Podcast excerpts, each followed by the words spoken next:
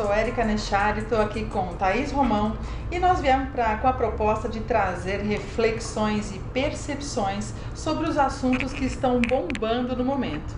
É, a nossa, o nosso olhar é sempre terapêutico, porque eu, Érica, sou naturopata e Thaís é psicóloga.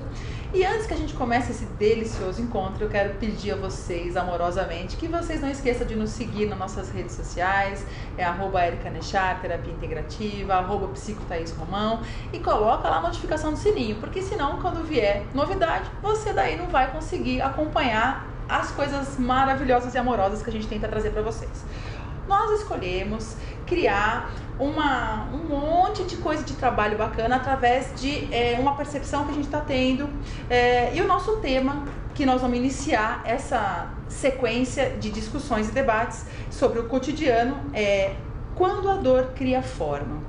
É, e nós trouxemos nessa primeira hashtag uma análise sobre a criação de forma a partir da dor, a, a partir da análise de uma série da Disney que se chama WandaVision tá? Para quem ainda não assistiu, para quem não pretende assistir ou para quem pretende assistir, e aí vai uns spoilerzinhos, desculpa. É, a série é, se trata, se passa num momento em ah, os dois personagens principais são a Wanda e o Visão. Ah, eles viveram num momento pretérito, que é um outro filme, ah, uma briga, uma guerra, e onde eles são dois super-heróis, né? Importante dizer. E o Visão morre né? E ele é o namorado e único companheiro da Wanda, porque ela já era. Uh, ela era órfã, ela perdeu também o irmão nessas batalhas e ela só tinha então esse namorado. E aí essa, essa série começa então com a Wanda e o Visão dentro de uma cidade. A Wanda se vendo naquela dor profunda da perda daquele namorado e se vendo sozinha dentro dos poderes, né? Porque ela é uma super heroína, ela tem o poder da mente, ela, ela consegue controlar o tempo, energia, a mente das pessoas, né? Ela tem um poder muito grande. Então ela cria na dor de forma inconsciente, ela sequestra, a, a sensação é de sequestro. É uma cidade inteira, né? Ela cria uma barreira de energia é, em volta dessa cidade e ela manipula a mente então dessas pessoas. E ela cria um programa de televisão que vai passando e galgando as décadas décadas é a forma como o inconsciente dela conseguiu criar para é, destravar todas as necessidades que ela tinha, porque na verdade a dor dela era a da solidão e ela precisava estar com aquele ser amado. Então ela cria e esse o visão ele está dentro desse contexto, né? Lá dentro ele tem vida, apesar da morte, né? Dele no, no plano real ele já está morto, mas ela então traz à vida esse grande amor, né? E, e é muito importante a gente perceber que isso Inicialmente foi um momento, movimento involuntário, inconsciente. Ela não tinha consciência. Um dos momentos mais icônicos, e desculpem, vai um spoiler, é o momento em que ela uh, é inquirida, ela e o Visão, por uma pessoa do, do programa, como eles se conheceram, que dia eles casaram. E eles não sabiam porque simplesmente na dor dela, no ápice da dor, ela jogou todo mundo lá dentro dessa é, dessa experiência, dessa vivência e, enfim, ela estava começando uma história ali, né? Dentro das projeções e da dor dela. E eu vou pedir para a Thaís, então, falar um pouquinho para gente é, de que formas, né, sobre o olhar terapêutico, é, da psicologia, Quantas vezes a gente faz isso, né? É, é comum, Thaís, né? Não é comum, a gente faz pra caramba, a gente faz pouco, a gente faz diante de uma dor enorme, ou a gente faz diante de dores pequenas também que a gente não consegue lidar. Como é isso? Fala um pouquinho pra gente. Seja bem-vinda. então, Érica, acho que bem interessante esses, essas nossas reflexões, né? Eu, eu, nós partimos aí de uma análise da psicanálise, por exemplo, né, pensando no caso da Wanda, sobre todos os mecanismos de defesas que estão envolvidos aí na situação, né? O quanto que a gente para manter o nosso ego ali, a nossa estrutura, né, de personalidade intacta, o quanto que a gente lança mão de alguns mecanismos de defesa para poder dar conta de, tudo isso que a gente vivencia, das dores, é, dos momentos e das perdas. Né? Então tem, está envolvido uma série de mecanismos. A primeira é uma negação, porque ela, ela sabe, né, da verdade. verdade, ela sabe que ele está morto, mas ela tenta negar aquela realidade, trazê-lo com vida dentro de, uma, de um, novo sistema organizado por ela, né, em que ela vai, vai criando um entremeio aí, onde ela tenha controle, manipula todo o espaço e consegue ter uma manipulação sobre o comportamento das pessoas para manter aquele ideal de vida, aquele ideal de momento que ela, que ela queria que tivesse passando, né? O ideal de felicidade. O ideal né? de felicidade, a não perda né? Porque a grande dificuldade dela foi a perda. Entraram vários mecanismos, a negação, a projeção, uma formação reativa, né? Então ela transformar ali a, a percepção e sensação em exatamente o oposto do que ela estava racionalmente sabia que era uma realidade, né? Ele ali morto, dentro daquele mundo ideal dela, ele se torna marido e tem a vida e, te, e, e convive ali no dia a dia com as pessoas. Cria né? uma história Ela nova. cria uma história nova. Mas é, essa forma com que a gente vai criando e co-criando e, e transformando e manipulando a realidade também traz uma outra dor, né? que, que é como se fosse um, puxar aquela dor inicial do luto e da perda para uma nova dor que é, é, é, a realidade não vai se mantendo. Né? Em alguns momentos, então no momento em que alguém pergunta como vocês casaram, a ficha vai caindo de que aquilo é, não é uma realidade e que é uma forma que ela criou de realidade. E isso faz com que ela tenha cada vez gastar mais energia, que tenha que cada vez manipular as situações dos ambientes para conseguir dar conta de manter aquilo com uma pseudo-realidade para dar conta da dor. Sim. É o que a gente chama de castelo de areia, né? Se cria uma coisa sem alicerce, porque não é real, né? E assim, você falou um pouquinho das, das formas de, de afastamento da dor, de defesa, de autodefesa, né? E dentro delas você falou da negação, né? Quando a, quando a Wanda nega efetivamente um acontecido, né? Um relato, ela diz assim, pra mim você não morreu, Visão.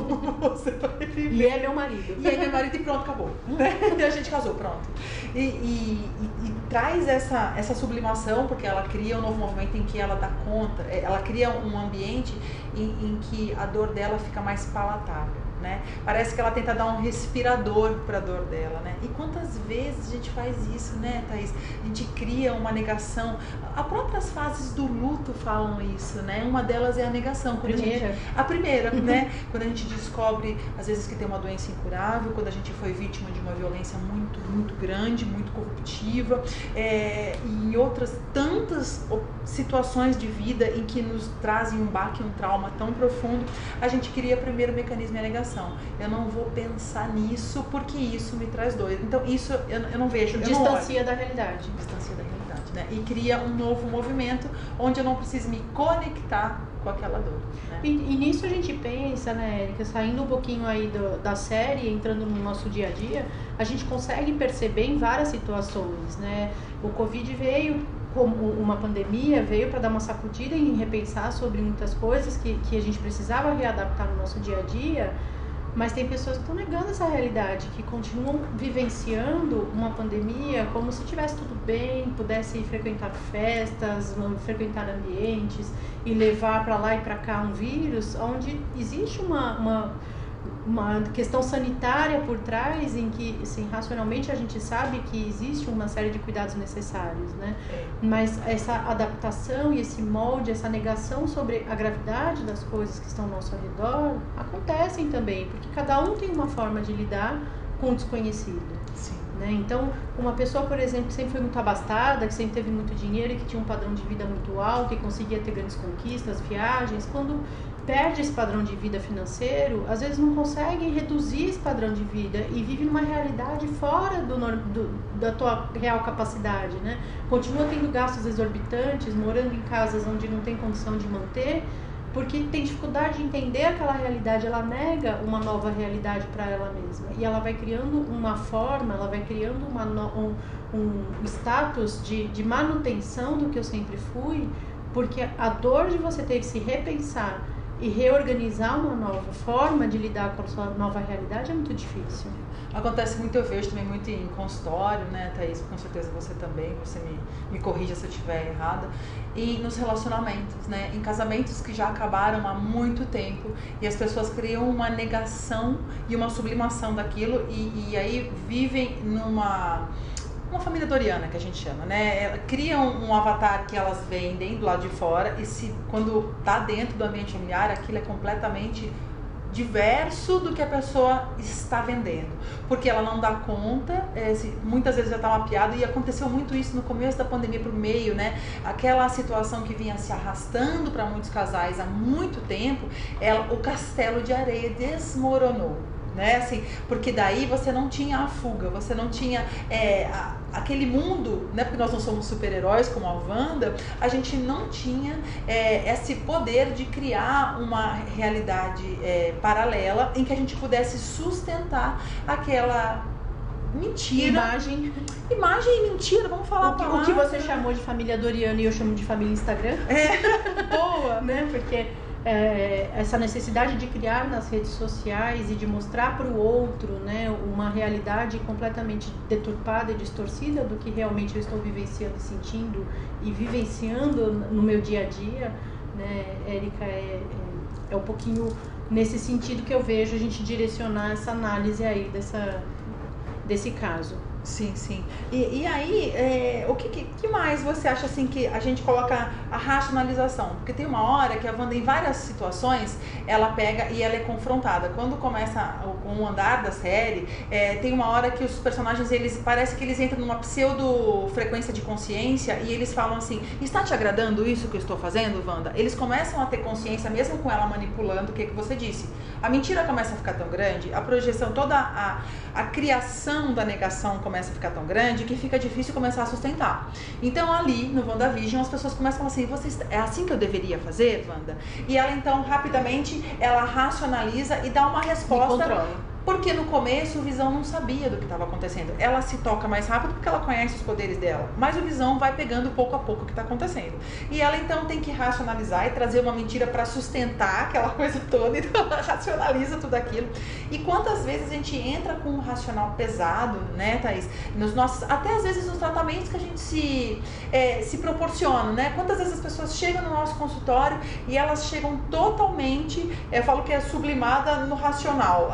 Para você se desconectar, porque ela criou aquele, aquela blindagem mental da racionalização. Enquanto eu estou trazendo respostas dos porquês, controlando, é, todo, tudo que eu trouxer de controle me afasta do que eu não quero ver e, não, e me afasta do que me dói. Essa, essa é a grande, grande contribuição, Érica, desse bate-papo, né? A gente conseguir entender que, claro, a racionalização é um mecanismo de, de defesa muito importante do nosso ego. Né? Ele nos ajuda a reorganizar e reestruturar muitas coisas e lidar com situações de uma forma. Mas quando a gente tende a distanciar dos sentimentos e só racionalizar, né? então tudo tem que ter um porquê, tudo tem que ter um onde, tudo tem que ter uma justificativa e tudo tem que ser é, controlado e manipulado pela minha mente, e eu distancio o sentimento disso, eu começo a criar é, subformas de manifestação. Tá. Né? Então, se eu não consigo manifestar quais são essas sensações, sentimentos que estão surgindo ao lidar com uma dor, ao lidar com um luto, ao lidar com uma necessidade de adaptação, ao lidar com um conflito familiar, eu vou trazendo para dentro do meu corpo toda essa. Eu, eu conver, vou trazer uma conversão para o corpo. E aí a gente fala das doenças psicossomáticas, né? Então, é, o, o, tem uma frase muito bonitinha que se usa muito, né? Que o que a boca não fala, o corpo responde. E é isso mesmo, né? Então começam a surgir as patologias, então as crises de ansiedade ficam instaladas, as, as depressões, é, doença autoimune, as doenças autoimunes, cistos, inflamações, processos inflamatórios do corpo todo, dor de né? cabeças injustificáveis, né? Então, o nosso corpo ele vai falar de alguma forma. Sim. Né? Conforme a gente se distancia do nosso sentimento que, e, e nós temos um molde da sociedade sobre isso, né? Então é aquele negócio que assim, ah, por que, que você está chorando? Nossa, mas nem foi tão grave assim, você está chorando por quê? Engole esse choro, né? A gente não ter a condição de simplesmente olhar e acolher aquela dor, aquele momento, aquela situação que para você pode ser muito besta, mas que naquele momento para aquela pessoa é muito difícil, né? E, e, você permitir que o sentimento venha à tona relacionado àquela situação que está vivenciando, ajuda também a, a, ao nosso ego, a nossa estrutura de personalidade, os nossos recursos de lidar com as situações fiquem mais fortalecidos. O distanciamento nos fragiliza, Sim, e você tocou um ponto muito importante que é um outro, um dos outros mecanismos da gente é, criar um mundo para dor, né? Que é a projeção. Quando é, eu que, que é a projeção, só para a gente entender um pouco aqui, destrinchar. É quando eu projeto ou trago o meu pensamento do que é para mim o ideal, né, para o externo. Então assim, o meu, eu estou infeliz, eu estou triste, então eu projeto que o caminho para ser feliz é ser de uma forma, é ter uma coisa. E eu muitas vezes projeto não só para mim, mas como para o outro. Eu tiro de dentro de mim e jogo no outro aquilo que eu não quero ver. É, e aí cria-se um mundo WandaVision, né? Porque eu crio uma projeção não da realidade sobre as pessoas e a minha condição de vida que está que, que, está posta, mais uma projeção do que eu gostaria que fosse. Então, é, eu gostaria que o meu filho, eu tenho uma projeção que os médicos é, são felizes e abastados, então eu quero que meu filho seja médico. É, eu tenho uma projeção que, é, enfim, que, que os advogados, engenheiros, não sei o quê, tem um status. Então, porque talvez eu não tenha tido um status, eu tenha sofrido e tenha esse recalque em mim de não ter conseguido lidar com essa minha dor, eu não, por amor, né? E veja, a Wanda faz tudo por amor. Ela não está fazendo para se rebelar ou para castigar todos os atos, ainda que tão dolorosos, que está trazendo dor para tanta gente naquele contexto da, do, da série, né, do WandaVision, ela está fazendo por amor. A ela, sim. A Visão, sim. Também. Também. Mas ela está criando um castelo de areia, né, ou uma família Instagram, é, a partir de uma projeção do que seria a única possibilidade de felicidade. Né? Eu falo assim que o caminho, eu falo muito isso, quem conhece, me conhece, quem lida comigo, fala, me ouve muito dizer isso. Né? O caminho para o degredo é a definição de onde vem a abundância e a felicidade na vida. Quando a gente começa a decidir de onde virá a nossa felicidade, e perceba, eu não estou falando para gente, para nós vivermos num movimento de é, soltos na maré, né? Não é nem isso. de egoísmo. E nem de egoísmo. Mas uma coisa que a gente saber discernir o que eu gostaria que fosse, que é a minha projeção, do que realmente é. E como eu posso contribuir dentro da minha possibilidade para que eu cure a minha dor, acolha, porque também tem essa projeção do externo, né? Tipo assim, as pessoas esperam que eu sofra só uma semana pelo que me ocorreu, porque este trauma para o outro não é tão grande, né? Então assim, pô, eu vou ficar sofrendo quantas semanas sobre isso? Quantas semanas o seu a, a seu corpo, a sua estrutura mental precisar. Exato. Não é nem permitir, é precisar, eu acho a palavra, né? Então a gente e, e essa projeção tanto é uma via de mão dupla que fere, né? Tanto a que a gente compra do outro, do externo, para mitigar a nossa dor e dar um jeito com aquilo, quanto aquela que a gente leva para o externo, querendo determinar uma série de coisas para que se afaste uma dor existente ou uma dor projetada do que pode ser que venha. Né? É, e, e, nisso a gente vê muitas projeções, né, Erika? Então a gente projeta no outro as frustrações que a gente teve, né, os nãos que a gente recebeu, as características mais duras que a gente tem, que a gente não quer reconhecer, a gente consegue espelhar e reconhecer no outro.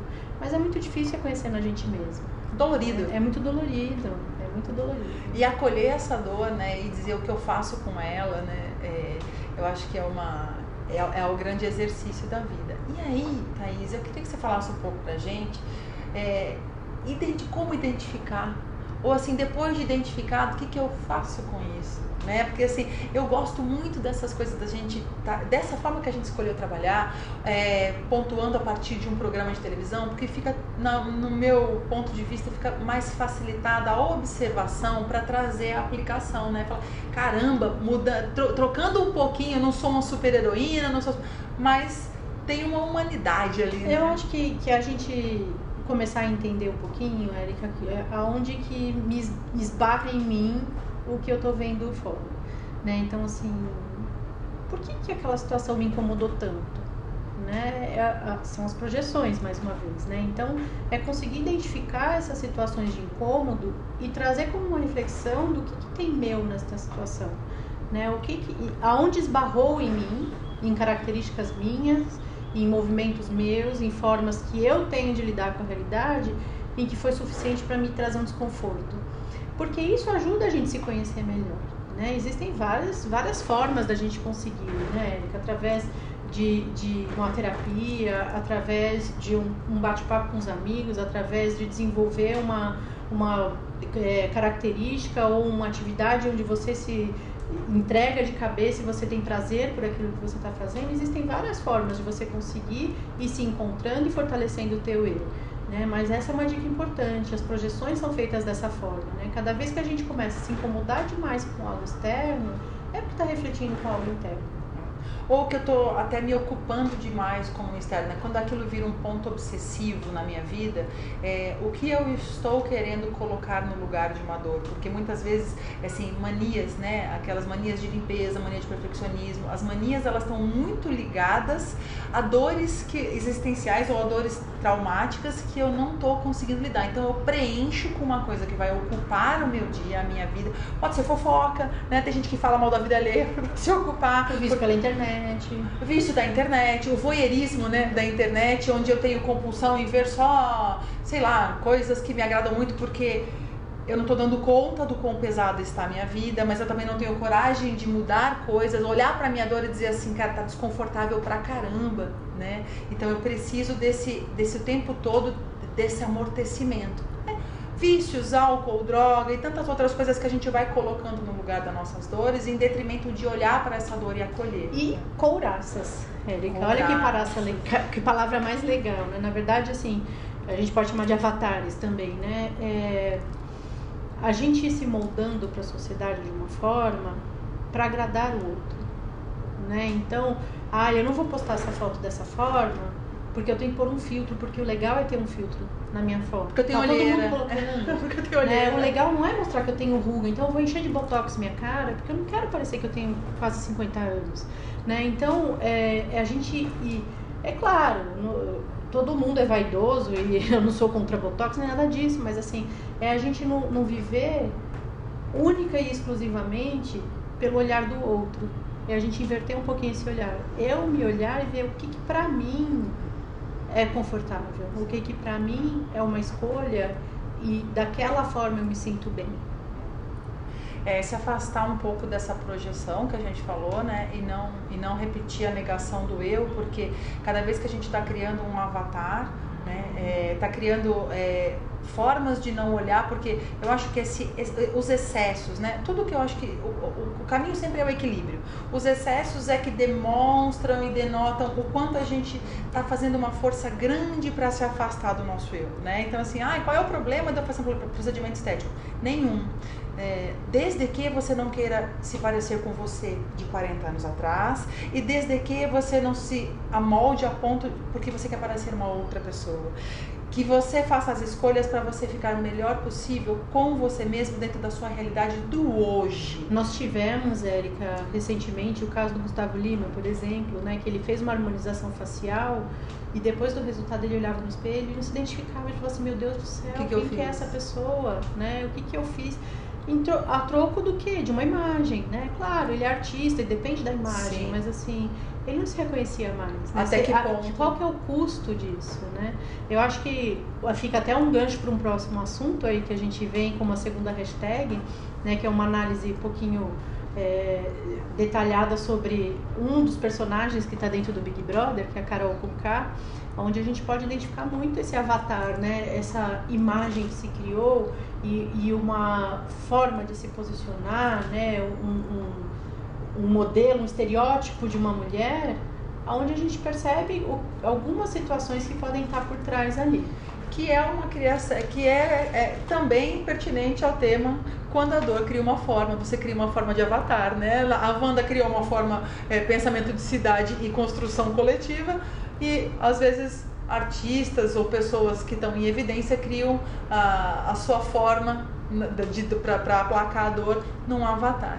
Então, é isso. Eu acho que o que fica aqui pra gente é essa, esse olhar para nossa dor e entender de uma vez por todas que uma vez criado um trauma, uma vez criada uma dor ou circunstanciada por um fator externo, mas que te alcançou, é, não existe outro jeito senão olhar e acolher essa dor, trabalhar essa dor, porque Acredite, uma hora ela vai amenizar ao ponto de se tornar apenas uma lembrança de um pensamento e não porque quando a gente, quanto mais a gente nega, mais a gente está preso naquele momento e mais ela se materializa. E mais ela se materializa. Então, a nossa última conclusão sobre o nosso podcast de hoje é: sim, todos temos dores, Sim, todos vamos viver traumas e perdas e quão maravilhoso seria se todos nós escolhêssemos olhar amorosa e acalentadora para nossas dores, porque toda vez que a gente quiser entrar e permanecer nas fases da dor ou da negação da dor, vai virar um castelo de areia, né, Thaís? É isso mesmo. Então é isso, gente. Foi um prazer enorme estar aqui no nosso primeiro podcast. Espero que vocês tenham gostado. Curtam, compartilhem, acionem o sininho e eu, até o próximo encontro que nós vamos falar do BBB e personagem de Avatar. Até mais. Até a próxima.